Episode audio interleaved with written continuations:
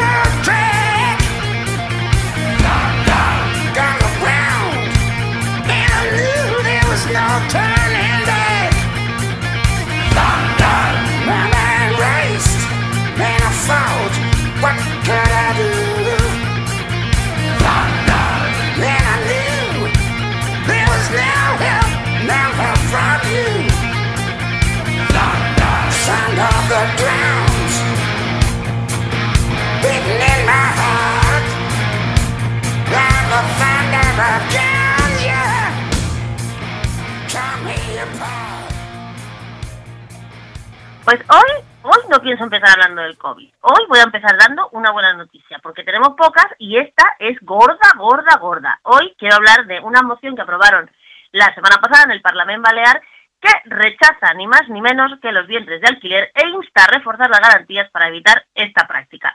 La Comisión de Asuntos Sociales del Parlamento Balear aprobó el día 16 una proposición no de ley que recoge el rechazo de la Cámara Autonómica a los vientres de alquiler y reclama al Gobierno central que gobierne las, que refuerce perdón, las garantías para evitar esta práctica ya prohibida por la ley. ¡Bravo! ¡Bravo! Menos mal que alguien lo entiende y menos mal que alguien hace lo obvio. Seguimos. La PNL, firmada por el Partido Socialista, por Unidas Podemos y por MES Mallorca, pide igualmente al Ejecutivo Central, central que sancione fuertemente a las agencias que se dedican a esta actividad y a considerar otras medidas legales que refuercen el cumplimiento de la actual legislación. Y ahora viene lo más importante, lo más importante. El texto insta también al Gobierno a derogar la instrucción de 5 de octubre del 2010 para la inscripción del registro de los niños nacidos por vientres de alquiler. ¡Bravo! Bravo por los de los del Partido Socialista de Baleares, por el por Podemos en Baleares y por Mes Mallorca y por la consellera que saludamos desde aquí, que es amiga de esta casa, que es Fina Santiago y que estuvo, acordaros, en el primer debate que hicimos en el confinamiento de la pobreza en los tiempos del COVID. Fina, enhorabuena, gracias, te lo agradecemos de todo corazón. Sigo.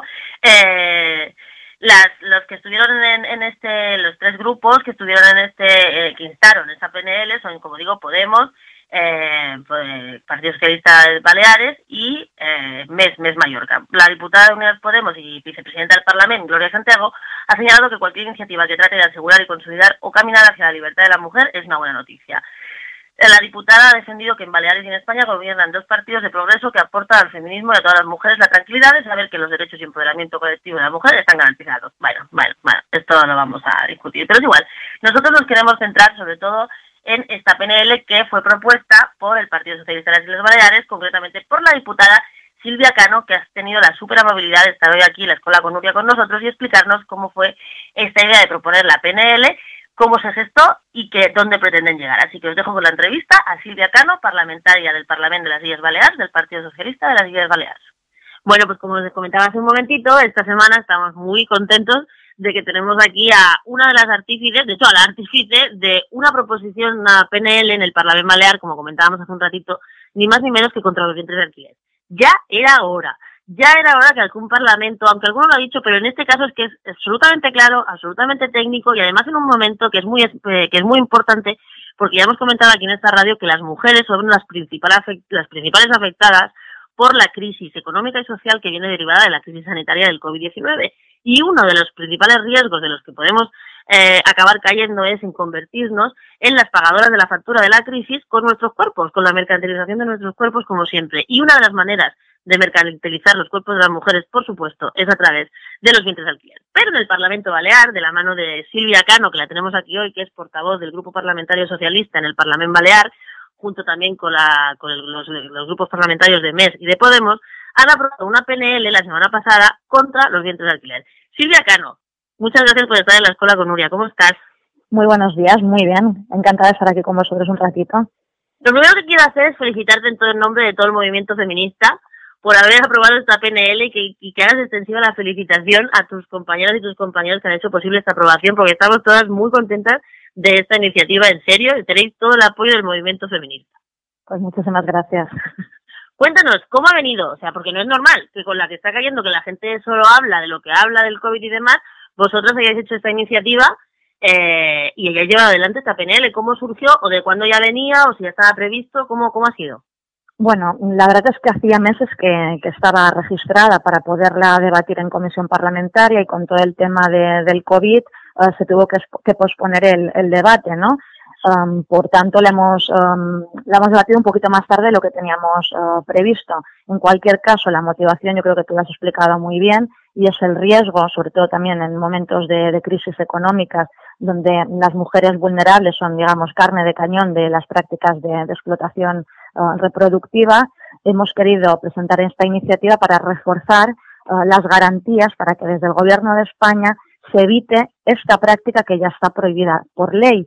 Porque si bien es cierto que en España, por la legislación que tenemos, no se acepta esta práctica, lo que tampoco está ocurriendo es que tampoco se frena. Entonces, por la vía de los hechos consumados, lo que estamos viendo es que muchísima gente acude a otros países donde sí que está legalizada esta práctica y luego, a través de la instrucción 10 que nosotros planteamos derogar, acaban registrando a estos niños y a estas niñas Um, aludiendo a un concepto que para nosotros es bastante cuestionable, que es el interés superior del menor. Entonces, la, motivación es sobre todo um, una, defensa de los derechos humanos de, uh, de las mujeres, um, de los niños y de las, y, de las niñas. Esto es una vulneración de los derechos también de, de la infancia porque estamos hablando de compraventa de, de, seres humanos y de niños y niñas. ¿Y qué, cómo fue el debate? O sea, apoyaron, como el Partido Socialista, Podemos y, y MES, que son los que están en el gobierno, y el resto de grupos parlamentarios, ¿cómo votaron o votaron? Bueno, fue una iniciativa que tuvo mucho uh, respaldo por parte de los diferentes grupos uh, parlamentarios, uh, tanto por parte del Partido Popular, que apoyó tres de los cuatro puntos, como de Vox, que también lo apoyó en su totalidad, el único grupo parlamentario que, no apoya, porque bueno, ellos son favorables a una regulación a nivel estatal, um, fue Ciudadanos. Sí, bueno, por el, resto salió salió la iniciativa con un con un respaldo muy muy grande y la verdad es que pues con mucha satisfacción de que en la Comisión de Derechos Humanos del Parlamento de las Islas Baleares uh, por una parte se expresara de una manera tan rotunda el rechazo a la práctica de los vientres de alquiler porque socavan los derechos de, las mujeres, sobre todo de las mujeres más vulnerables, mercantilizando sus cuerpos y las funciones reproductivas. Eh, también eh, todo el mundo estuvo de acuerdo en que se tienen que reforzar las garantías para evitar esta práctica eh, ya prohibida por ley. Y luego también solicitábamos dos, dos cuestiones más, y es que el Gobierno de España pueda sancionar fuertemente lo que son las agencias eh, que se dedican a esta, a esta actividad y que además se puedan considerar otras medidas legales que puedan reforzar el cumplimiento de la legislación actual para um, evitar esta, esta práctica que, que, es nula de, de, pleno derecho en nuestro, en nuestro país y también eh, solicitando pues la, la, derogación de una instrucción que ha supuesto el, el coladero, ¿no? La, la, ha abierto la puerta para que la, por la parte de detrás se puedan registrar los niños y niños eh, nacidos por, por esta práctica. No sabes la alegría que me da escucharte, de verdad. la satisfacción que me da escuchar una cosa así. Oye, ¿y habéis tenido feedback del gobierno central o todavía no? Bueno, todavía no, pero por ejemplo, en el Partido Socialista hace año y pico tuvimos un congreso eh, federal donde de, de, manera también tajante tuvimos este debate y se rechazó. Las feministas del partido aquí trabajaron um, mucho y de manera muy organizada para hacer mucha pedagogía hasta el punto de explicitar en las resoluciones del, del, Partido Socialista que, es, que éramos contrarios a esta práctica por cosificar el cuerpo de las mujeres, a la vez que también por primera vez el Partido Socialista nos declarábamos abolicionista de, de, la, de la prostitución, porque al final son, digamos, dos caras de, de una misma moneda, ¿no? De, de intentar um, cosificar y mercantilizar el cuerpo de, las mujeres. Pero además hay un tercer elemento que para nosotras uh, es, es muy importante y es que uh, los derechos no se pueden ni ceder, ni regalar, ni vender, que era la, la, lo que pretendía hacer uh, Ciudadanos con el señuelo de una regulación altruista. El derecho a la afiliación y a la custodia por el parto es un derecho que a las mujeres nos ha costado siglos conquistar. Es decir, en España el derecho a la patria potestad lo conseguimos durante la Segunda República y duró lo que duró. Y luego no fue hasta la Constitución del 78 que se consagra la igualdad de, sexos y se modifica el Código Civil en materia de filiación para que las mujeres, bueno, dejáramos de ser ciudadanas de segunda y pudiéramos tener este derecho. Entonces, estamos hablando de que el derecho a la filiación, mm, determinado por el parto, es un derecho inalienable de las mujeres y es un derecho humano y lo que no podemos mm, tolerar de ninguna de las maneras es que demos pasos en derechos uh, conseguidos porque uh, por una parte con lo que es la, la, los vientres de alquiler no solo se quiere acceder a, un bebé utilizando el cuerpo de una mujer es también un caballo de Troya para romper ese derecho a la afiliación que nos ha costado siglos uh, conquistar a, a, las mujeres, ¿no? Entonces, son muchas cosas las que están en, en, juego, que están en jaque, y creo que es un momento mm, de mucha, de mucho riesgo social, porque estamos en, con un caldo de, de cultivo, de cultivo donde aumentan las, las desigualdades, donde las mujeres siempre son las que se llevan la peor parte. Con la, con la crisis en Grecia vimos cómo se legalizó, en la pasada crisis económica, se legalizaron los vientres de, de, alquiler, y, ahora pues también hemos visto las fotos terribles durante la pandemia en Kiev, donde las mujeres ucranianas están siendo las mujeres que reproductivamente están abasteciendo el mercado en la Unión Europea porque es mucho más económico irte a Ucrania que irte a Estados Unidos o a según qué países y hemos visto estas fotos aterradoras que nos han dejado el corazón encogido de niños, de bebés abandonados esperando en un hotel que vinieran a recogerlos sus compradores. Sí, niños en creo, stock directamente. Niños en stock y claro, pues son muchas cosas, muchas cosas, muchos factores uh, como para decir ahora es un buen momento, ¿por qué no? Ahora es, es el mejor momento para poder hablar de, de, de, de esto porque estamos hablando de, de derechos humanos. Pues yo espero que desde el Gobierno Central, sobre todo la cuestión que yo para mí es clave en este asunto, que es el tema de la instrucción, que como tú bien dices es el coladero que se utiliza para acabar registrando a las criaturas, hagan, hagan, tomen nota y hagan mucho caso de la resolución de, de la PNL del, del Parlamento Balear. ¿Tú crees que podremos ver algo parecido? Tú lo has mencionado. ¿Crees que podremos ver algo parecido en torno al tema de la prostitución también? El abolicionismo, tú como bien has dicho, es la, la, la cara de la, la otra cara de la moneda también, o sea, yo creo que, bueno, a, a, nivel autonómico, hace años que trabajamos um, con los um, planes contra la explotación sexual de, de, mujeres y hemos dado un paso más um, para avanzar en, en, una comunidad autónoma abolicionista, donde ponga el foco en, en, la protección de las mujeres y sobre todo también en penalizar a los clientes, a los mal, llamados clientes, que son puteros, que es, bueno, pues uh, hombres que están dispuestos a, pagar por tener uh, sexo, um, pues porque, mira, pues no tienen relaciones um, humanas uh, sanas y quieren acceder por esta, por esta vía, ¿no? Yo creo que a nivel estatal se está trabajando con una ley integral um, en contra de la explotación sexual. Esperemos que vayamos un paso más allá y haya un planteamiento um, abolicionistas del Partido Socialista ese planteamiento lo tenemos uh, muy claro. Ahora falta también que el resto de grupos políticos también puedan llegar hasta, hasta aquí, tener un planteamiento tan, tan claro y tan meridiano y hacer una, una ley estatal uh, abolicionista.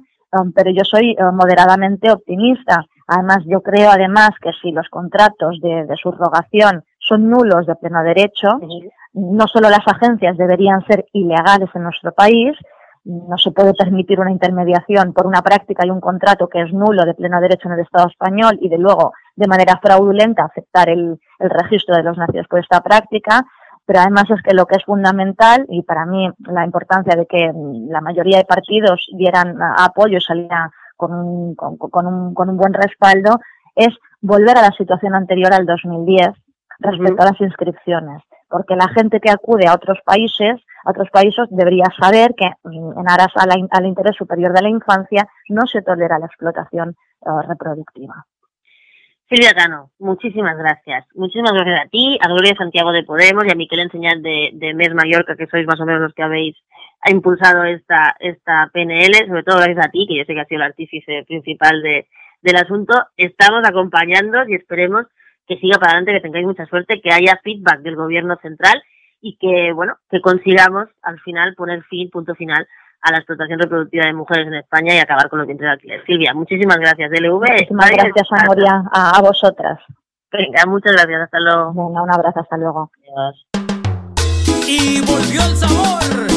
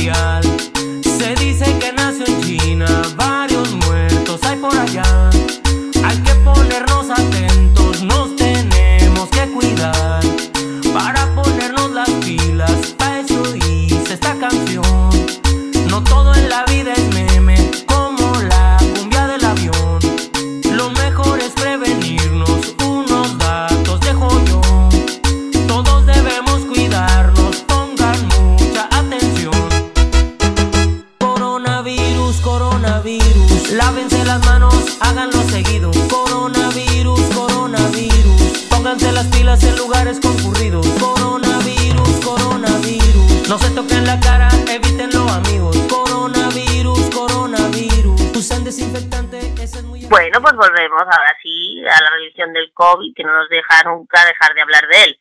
Los datos van de mal en peor en cualquier lugar. La verdad es que aunque aquí parece que estemos en el apocalipsis otra vez, comparado con el resto del mundo, España no es que no esté mal, es que está francamente bien. Porque voy a repasar los datos del mundo entero.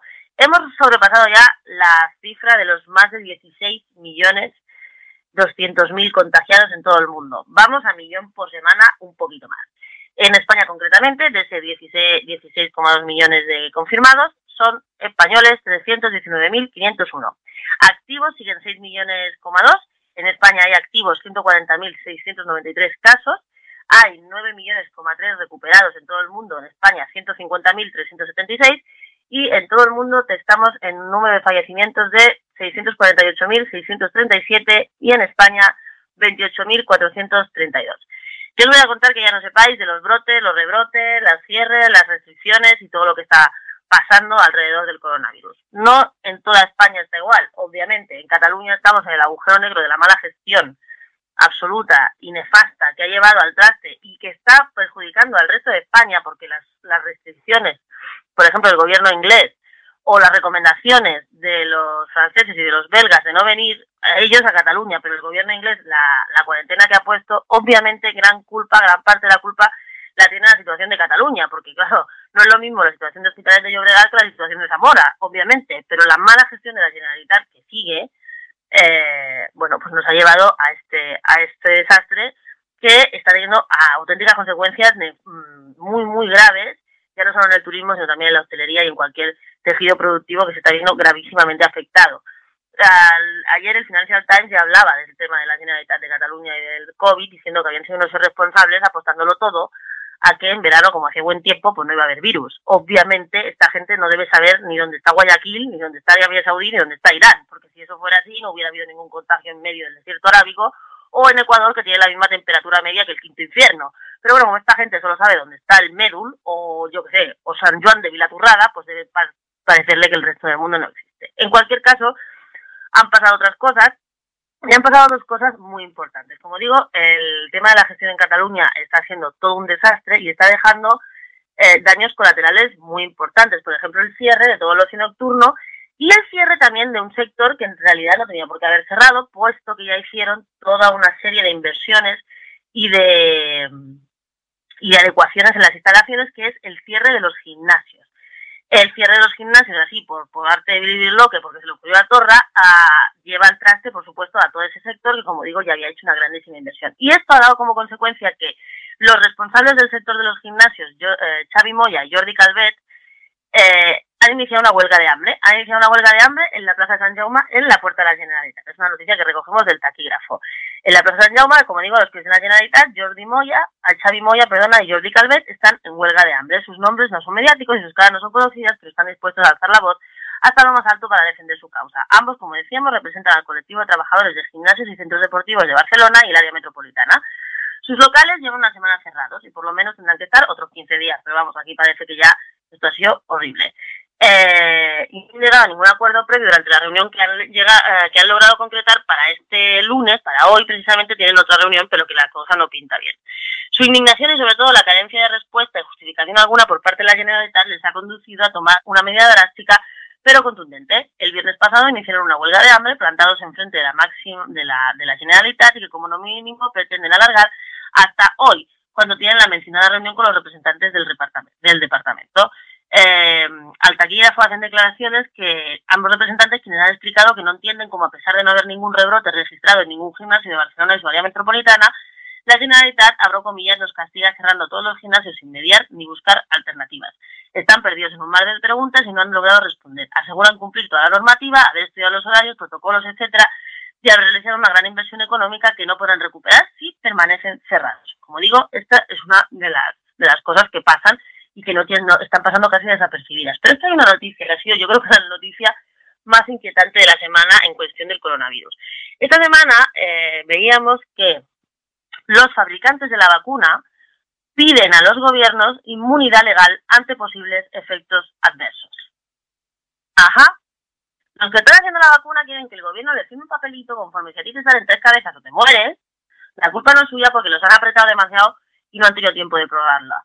Algo que es obvio, obvio que no están teniendo tiempo de probarla. La negocian que Sanidad cubra la responsabilidad subsidiaria en caso de posibles fallos de seguridad que detecten derivados, que se detecten derivados de la rapidez de la investigación. Como digo, la, estamos recogiendo la noticia de la razón. Increíble. La carrera para desarrollar una vacuna contra el coronavirus está generando inquietud entre las compañías farmacéuticas. La mayoría cree que el poder inmunizador de la terapia que están ensayando será una realidad y que podrán empezar a distribuirla y administrarla incluso antes de final de año, con lo que empezaría así la cuenta atrás para frenar en seco el mayor problema de salud pública que hemos tenido en los últimos 100 años. Pero los laboratorios y las empresas biotecnológicas que trabajan en los diferentes proyectos en marcha temen las consecuencias que podría acarrearles la posible aparición de efectos adversos inesperados que se descubran una vez obtenido el visto bueno para la comercialización tras la administración masiva del producto. Normalmente, los plazos para desarrollar una vacuna son extensos, lo que permite a los investigadores detectar con gran exactitud fallos y afinar el porcentaje de eficacia y de seguridad que puede alcanzar el producto antes de que éste se ponga en el mercado, cosa que ahora no va a pasar. La gravedad de la pandemia del COVID, con el consiguiente impacto sanitario y económico, está causando, que está causando la nueva enfermedad, ha hecho que estos plazos eh, no es que se tengan que acortar, es que desaparezcan. ¿Qué ocurriría si las vacunas que se están desarrollando llegan finalmente a administrarse y a medio plazo se comprueba que tienen algún tipo de daño colateral? ¿Mm? ¿No penalizaría esto al que ha actuado lo más rápido posible para poner fin a la pandemia? Este dilema está provocando un importante debate en la industria farmacéutica y ha llevado a varios laboratorios implicados en el proyecto a demandar soluciones. La solución que ellos quieren dar es que varios grupos privados que impulsan los ensayos que están en marcha ya han acudido a la Agencia Europea del Medicamento en demanda de una suerte de blindaje o inmunidad legal frente a las posibles consecuencias que pudieran derivarse de estos hipotéticos efectos adversos en caso de que llegara a producirse una tras la comercialización. Este blindaje existe en la legislación de Estados Unidos para casos de pandemia, lo que permite eximir de responsabilidad a aquel país eh, a las empresas a los que, que pueden ocurrir si tienen algún tipo de mm, efecto secundario. Ustedes valoren, ustedes vean. Eh, bueno, estamos metidos en el ajo. Cada decisión que se está tomando está siendo peor que la anterior. Eh, bueno, lo dejo a su consideración, pero cuando en un laboratorio ya te están diciendo que, oiga, yo me lavo las manos, pero que pueda pasar, hay que tener mucho, mucho cuidado. Y esta sociedad debería empezar a espabilar y a despertar y a ver que ya que nos han fastidiado, por lo menos que sirva para algo, porque si nos han fastidiado con el coronavirus para morirnos de un infarto que nos dé con la vacuna, pues yo qué sé. Hay que tener mucho cuidado con estas cosas.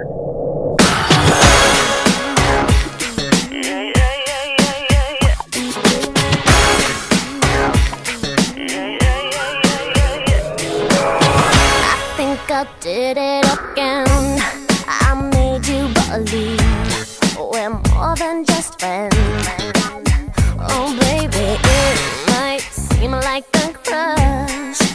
Okay.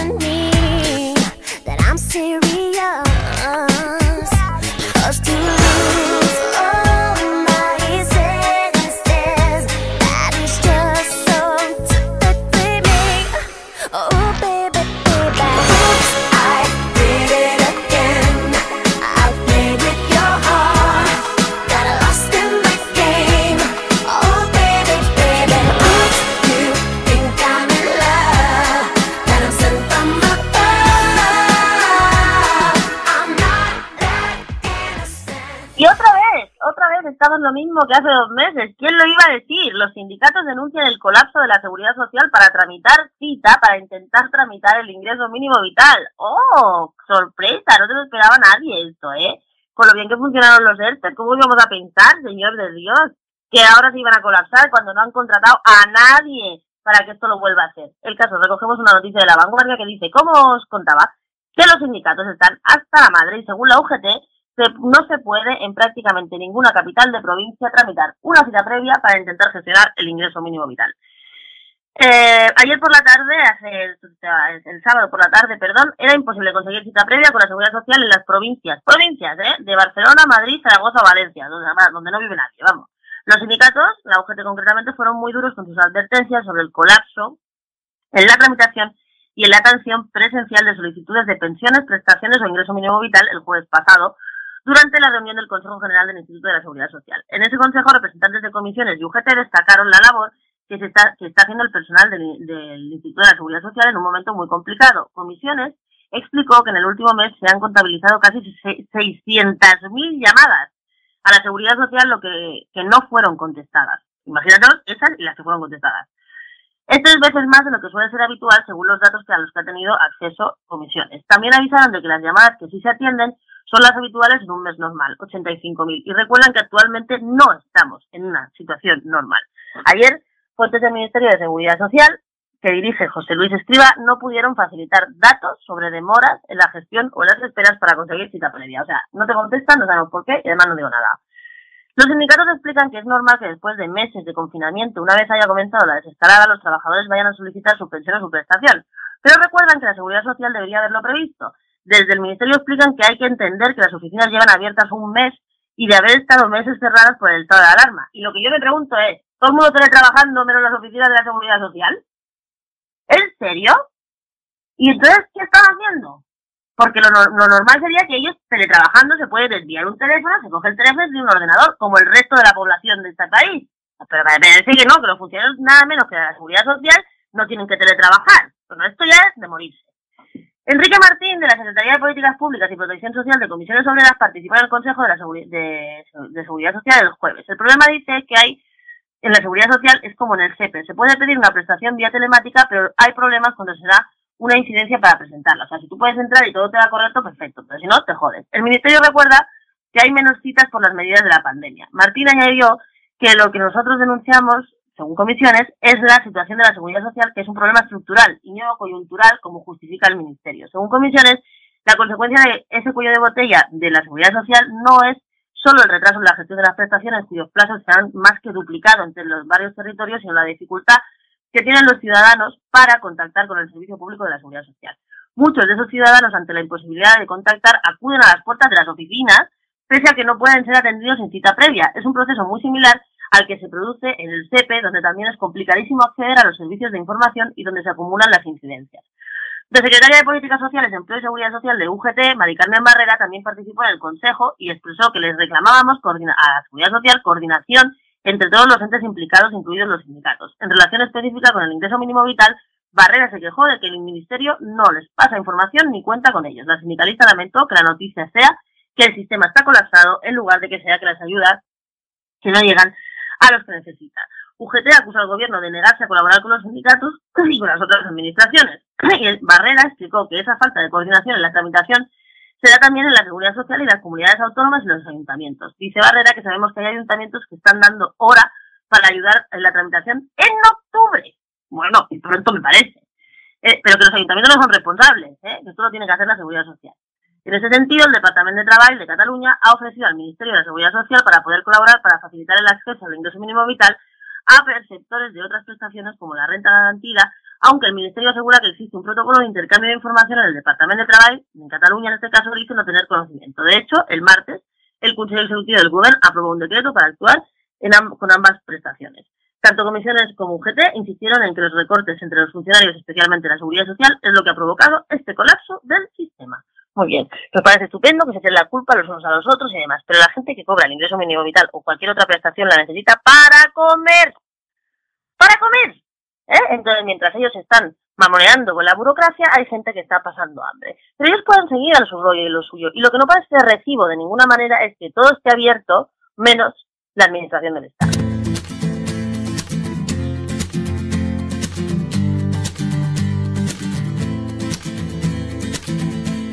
Visto una luz, hace tiempo Venus se apagó. He visto morir una estrella en el cielo de Orión. No hay señal, no hay señal de vida humana y yo, perdido el tiempo, perdido en otra dimensión. Soy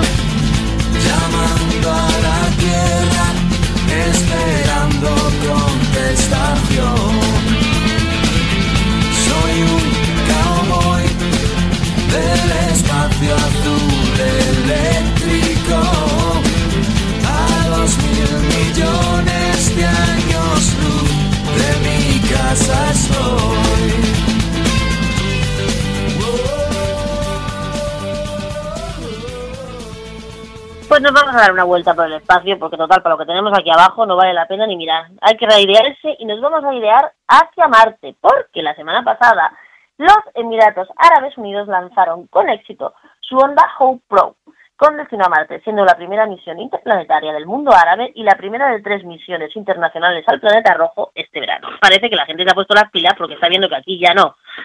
Como que no damos para más y estamos ya mirando al cielo, como bien llevamos haciendo en este programa muchísimo tiempo. La senda Hope despegó del centro espacial de Tenegashima en Japón después de un retraso de una semana debido al mal tiempo. El cohete se separó con éxito del vehículo del lanzamiento y la sonda se ha establecido, ha establecido comunicación bidireccional con el segmento terrestre en Dubái. Se espera que la sonda Al-Amal, como se llama en árabe, llegue a Marte en febrero del 2021 y será la primera vez que los Emiratos Árabes orbitan Marte y la sonda permanecerá en órbita durante un año marciano, que por si no lo sabéis, son 687 días de la Tierra, para recopilar datos sobre la atmósfera de Marte. Estados Unidos y China también se embarcan en misiones a Marte este verano. Se espera que, el, el Perseverance Rover de la NASA y el Tiananmen, Tianwen, perdón, ya decía yo que se iba a llamar Tiananmen, Tianwen 1 de la China se lancen en algún momento entre finales de julio y principios de agosto. Pues ya como no se lancen esta semana, no sé cuándo se van a lanzar. Aunque la fecha exacta dependerá de las condiciones diarias del lanzamiento. Entre los tres países han decidido realizar lanzamientos este verano debido a la aparición de una nueva ventana bienal cuando la Tierra y Marte están más cerca, lo que hace que el viaje sea un poquito más corto. La NASA tuiteó sus felicitaciones después del exitoso lanzamiento del Hope con un mensaje en la página oficial de Twitter de Perseverance que decía, les deseo un viaje exitoso y espero el sol cuando ambos exploremos Marte. No puedo esperar para unirme a ustedes en el viaje. ¿Mm? Muy bien. La senda Hope es el último y más ambicioso paso de los Emiratos Árabes Unidos en su floreciente sector espacial. El país del Golfo ha lanzado satélites antes, en 2003 y 2013, pero fueron desarrollados con socios de Corea del Sur. La nación fundó su propia agencia espacial, cosa que, por ejemplo, España no tiene, en 2014 y ha establecido objetivos ambiciosos, incluida una colonia en la superficie marciana para 2117. No sé si nos vamos a llegar, pero... Los funcionarios del gobierno han hablado anteriormente del programa espacial como un catalizador para el creciente sector ciencia, tecnología, ingeniería y matemáticas del país. Simplemente llegar tan lejos fue una hazaña impresionante para el país del Golfo. La mayoría de las misiones a Marte tardan entre 10 y 12 años en desarrollarse, pero los científicos de Emiratos Árabes tuvieron, la tuvieron lista en tan solo 6. Para contribuir a la nave espacial se, aso- se asoci- asociaron con un equipo de Estados Unidos en el Laboratorio de Física Atmosférica y Espacial de la Universidad de, de Colorado Boulder.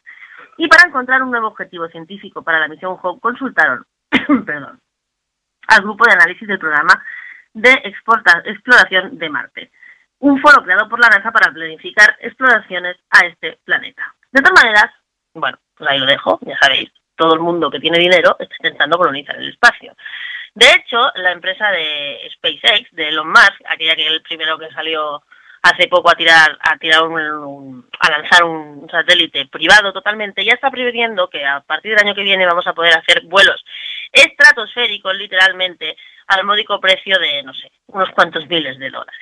El caso es que, como siempre decimos aquí, si esta exploración del espacio, que nosotros creemos que es lo único que nos va a salvar la vida, solo está en manos de quien tiene la pasta, al final el espacio va a ser colonizado, obviamente, por quien tiene la pasta. Y sin embargo, el espacio es, como bien sabemos en este programa, un patrimonio común de la humanidad. No se nos vaya a olvidar. We're caught in a trap. I can't walk out because I love you too much, baby. Why can't you see oh, what you're doing to me? Oh, when you don't believe a word I'm saying. We can't go on together with suspicious minds.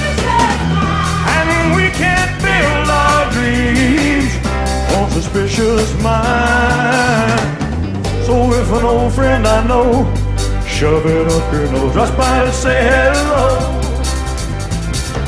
would I still see suspicion in your eyes? Here we go again. Whoa, asking where I've been. You can't see the tears I real I'm crying. We can't go on together with suspicious minds. And we can't build our dreams on suspicious minds.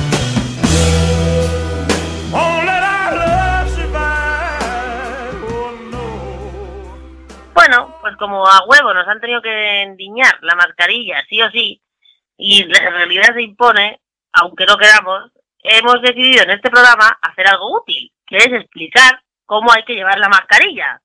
La mascarilla que nos va a acompañar a todos lados este verano, esperemos que por el mínimo tiempo posible, tiene riesgos y hay que saber utilizarla, porque si no, es como si no lleváramos nada. Yo, ya verdad, o sea, soy muy fan del tema de la distancia de seguridad. Sobre todo, tener que recordar que llevéis mascarilla o no llevéis mascarilla, tenéis que guardar la distancia de seguridad. Solo te salva la distancia de seguridad y lavarte las manos. Las mascarillas están de más, están a más a más. Pero bueno, ya que nos han obligado a utilizar mascarilla, vamos a recoger una noticia de la cadena SER de esta semana en el que una viróloga experta en microbiología nos da unos consejos súper útiles para saber si estamos utilizando bien la mascarilla o no y a qué nos estamos exponiendo. Como digo, se advierte, esta mujer advierte del riesgo de reutilizar la mascarilla y aconseja no llevarla más de un día. Eh, algunos científicos llevan mucho tiempo alertando del riesgo que supone dar muchos usos a la mascarilla, pero no éramos conscientes hasta ahora. La farmacéutica y doctora del Laboratorio de Estados Analíticos Aplicados a la Clínica, eh, AC, María Luisa García Alonso, ha publicado un vídeo muy explícito que muestra las bacterias que se acumulan en el tejido de las mascarillas. También la viróloga Kika Coulomb y profesora de microbiología de la Universidad Miguel Hernández advierte a la, a la comunidad mm, de microorganismos que se acumulan en la mascarilla y los riesgos que puede entrañar llevarla demasiado tiempo o no desinfectarla correctamente. La viróloga dice que en nuestra garganta, nariz y boca viven microorganismos de forma inocua. Es, es fisiológico tener esa biota, pero cuando exhalamos un montón de bacterias se quedan atrapadas en el filtro de la mascarilla y se van acumulando. Explica Colom que alerta de la necesidad de cambiar la mascarilla con frecuencia porque los microorganismos se acumulan en grandes cantidades y pueden ocasionar infecciones o enfermedades en las vías respiratorias. O sea, no utilicéis la misma mascarilla quirúrgica 15 días, por favor. Puede ocasionar herpes o dermatitis. Da igual que sean tus propias bacterias, que si aumentan en cantidad y cambian la composición pueden enriquecerse y al inhalar de nuevo esos microorganismos pueden provocar enfermedades. Asegura la viróloga que se refiere a enfermedades en la cara, los labios, nariz, como pueden ser herpes o dermatitis, e incluso reconoce que el cambio de localización de esos microorganismos ya puede suponer un problema. No me digáis que vosotros no se os ha llenado la cara de grano cual adolescentes con la coña de la mascarilla, porque yo parezco una paella. Sobre todo a las personas que tienen un cuadro médico de enfermedades o dificultades para respirar. Estas bacterias les pueden ocasionar problemas en las vías respiratorias y en los pulmones. En la garganta los organismos están húmedos, porque esa zona es muy húmeda de por sí, pero las mascarillas se secan. Al inhalar los secos tienen más capacidad de ir para abajo en las cavidades respiratorias y pueden infectar esas vías, advierte la viróloga. ¿Cuál es la solución al asunto? Pues recomendar desechar todas las mascarillas cada cuatro horas si son quirúrgicas o higienizar las que se puedan higienizar, que todas no se pueden higienizar. La microbióloga aclara que en las personas sanas de uso continuado la de las mascarillas supone un riesgo bajo. Pero por higiene es aconsejable cambiarlas cada día como máximo. Sin embargo, las personas con una inmunidad más baja, llevar demasiado tiempo las mascarillas les puede provocar eh, más problemas al inhalar las bacterias en la boca.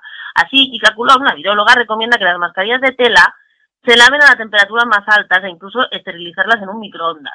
También algunas mascarillas quirúrgicas que no lleven metal se pueden higienizar de esta forma. Para los que llevan mascarillas desechables, la viróloga aconseja que no la lleven más de un día. Según ella, lo ideal es que no se use la mascarilla más de un día. Pero si te pasas el día entero con la mascarilla puesta, pues la tienes que desechar antes. Y sobre todo si vas cambiando, que vas camina caminando, exhalas más. Eso sí, si estás trabajando sentado y encima no te cuesta respirar porque no hay calor, o hay aire acondicionado, igual la puedes utilizar un par de mañanas, pero no más, sentencia. Entonces, lo que decimos desde aquí es, ya que tenemos que llevar esta mascarilla, por favor, que sirva de algo, cambiar la mascarilla, lavar las mascarillas que se puedan lavar, pero sobre todo, sobre todo, sobre todo, mantener la distancia de seguridad y no os pongáis malitos.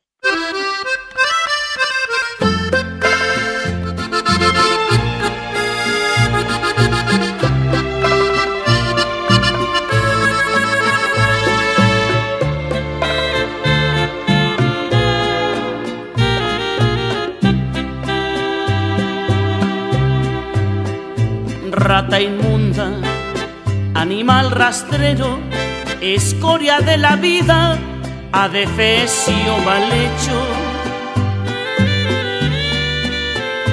Infrahumano, espectro del infierno, maldita sabandija, cuánto daño me has hecho.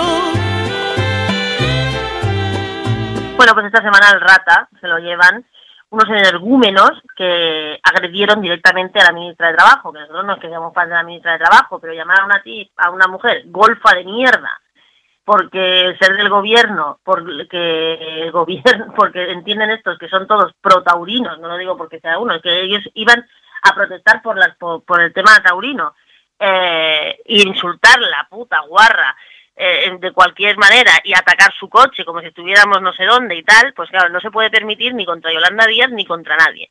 Esto pasó, ya como os digo, la semana pasada, el, el jueves de la semana pasada, cuando un grupo de protaurinos atacaron e insultaron y golpearon en Toledo el coche, el de la ministra Yolanda Díaz. Una veintena de personas vinculadas al sector taurino protagonizaron una protesta donde han recibido a la ministra del gobierno de coalición con graves insultos, golpes en su coche, pitos y megáfonos a gritos de dimisión y que intentando hacer valer así el sector de la cultura, de la cultura digo, el sector taurino, mirad, protaurinos, ni, ni cultura ni no cultura, lo que sois unos incultos sois vosotros, pero no es que sois unos incultos, sois unos energúmenos y unos de, vamos, unos, vosotros sí que es verdad, sabiéndoos a vosotros, en serio, los toros no son animales, los animales sois vosotros, así que para esta semana el rata se va para los 20 energúmenos estos que atacaron el coche de la ministra al grito ni más ni menos que de, favorecer la cultura.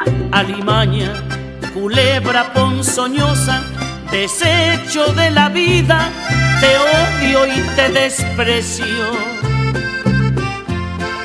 Rata de dos patas, te estoy hablando a ti.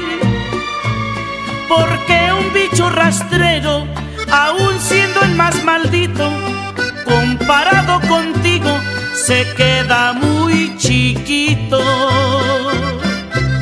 Maldita sanguijuela, maldita cucaracha, que infectas donde picas, que hieres y que matas. Alimaña, culebra ponzoñosa, Bueno, pues hasta aquí hemos llegado en el programa de esta semana. No me diréis que no lo tenemos variado. Aquí veis que aunque pase el verano, nosotros estamos aquí, vamos, perpetuos para, para pasar las vacaciones con vosotros o las no vacaciones, porque hay mucha gente que no está de vacaciones. Estamos toda la semana en dlvradio.org, en las redes de DLV, Radio, que es Twitter, Facebook, Instagram, en el Facebook de la escuela y en el Twitter de Nuevo Inglés. Queremos daros las gracias por la super acogida que ha tenido nuestro nuevo programa de El Desguace Cuántico con Pablo Huguet. Os ha encantado, a nosotros también, nos ha encantado muchísimo. Y además, esta semana pasada también tuvimos debate de política covidiana, que ahora vamos a intentar hacerlo cada semana. Y un montón, como siempre, el de que nuestro de cada día, Ana Augusta, Arras. Cada vez somos más, cada vez somos más y cada vez somos más divertidos, porque estamos aquí por vosotros, por vosotros, por nosotros y porque al fin y al cabo algún espacio de felicidad mutua tenemos que encontrar. Así que esta semana sacaremos una nueva edición del desguace cuántico y de todos los programas de la cadena, por supuesto, porque aquí en verano no paramos. Mientras tanto, que seáis muy felices, que lo paséis muy bien, que disfrutéis del verano, de la playa, la montaña, lo que sea, y aquí nos vemos en DLV Radio. que hieres y que matas. Alimaña, culebra ponzoñosa, desecho de la vida, te odio y te desprecio. Rata de dos patas, te estoy hablando a ti porque un bicho rastrero, aún siendo el más maldito, comparado contigo, se queda muy chiquito.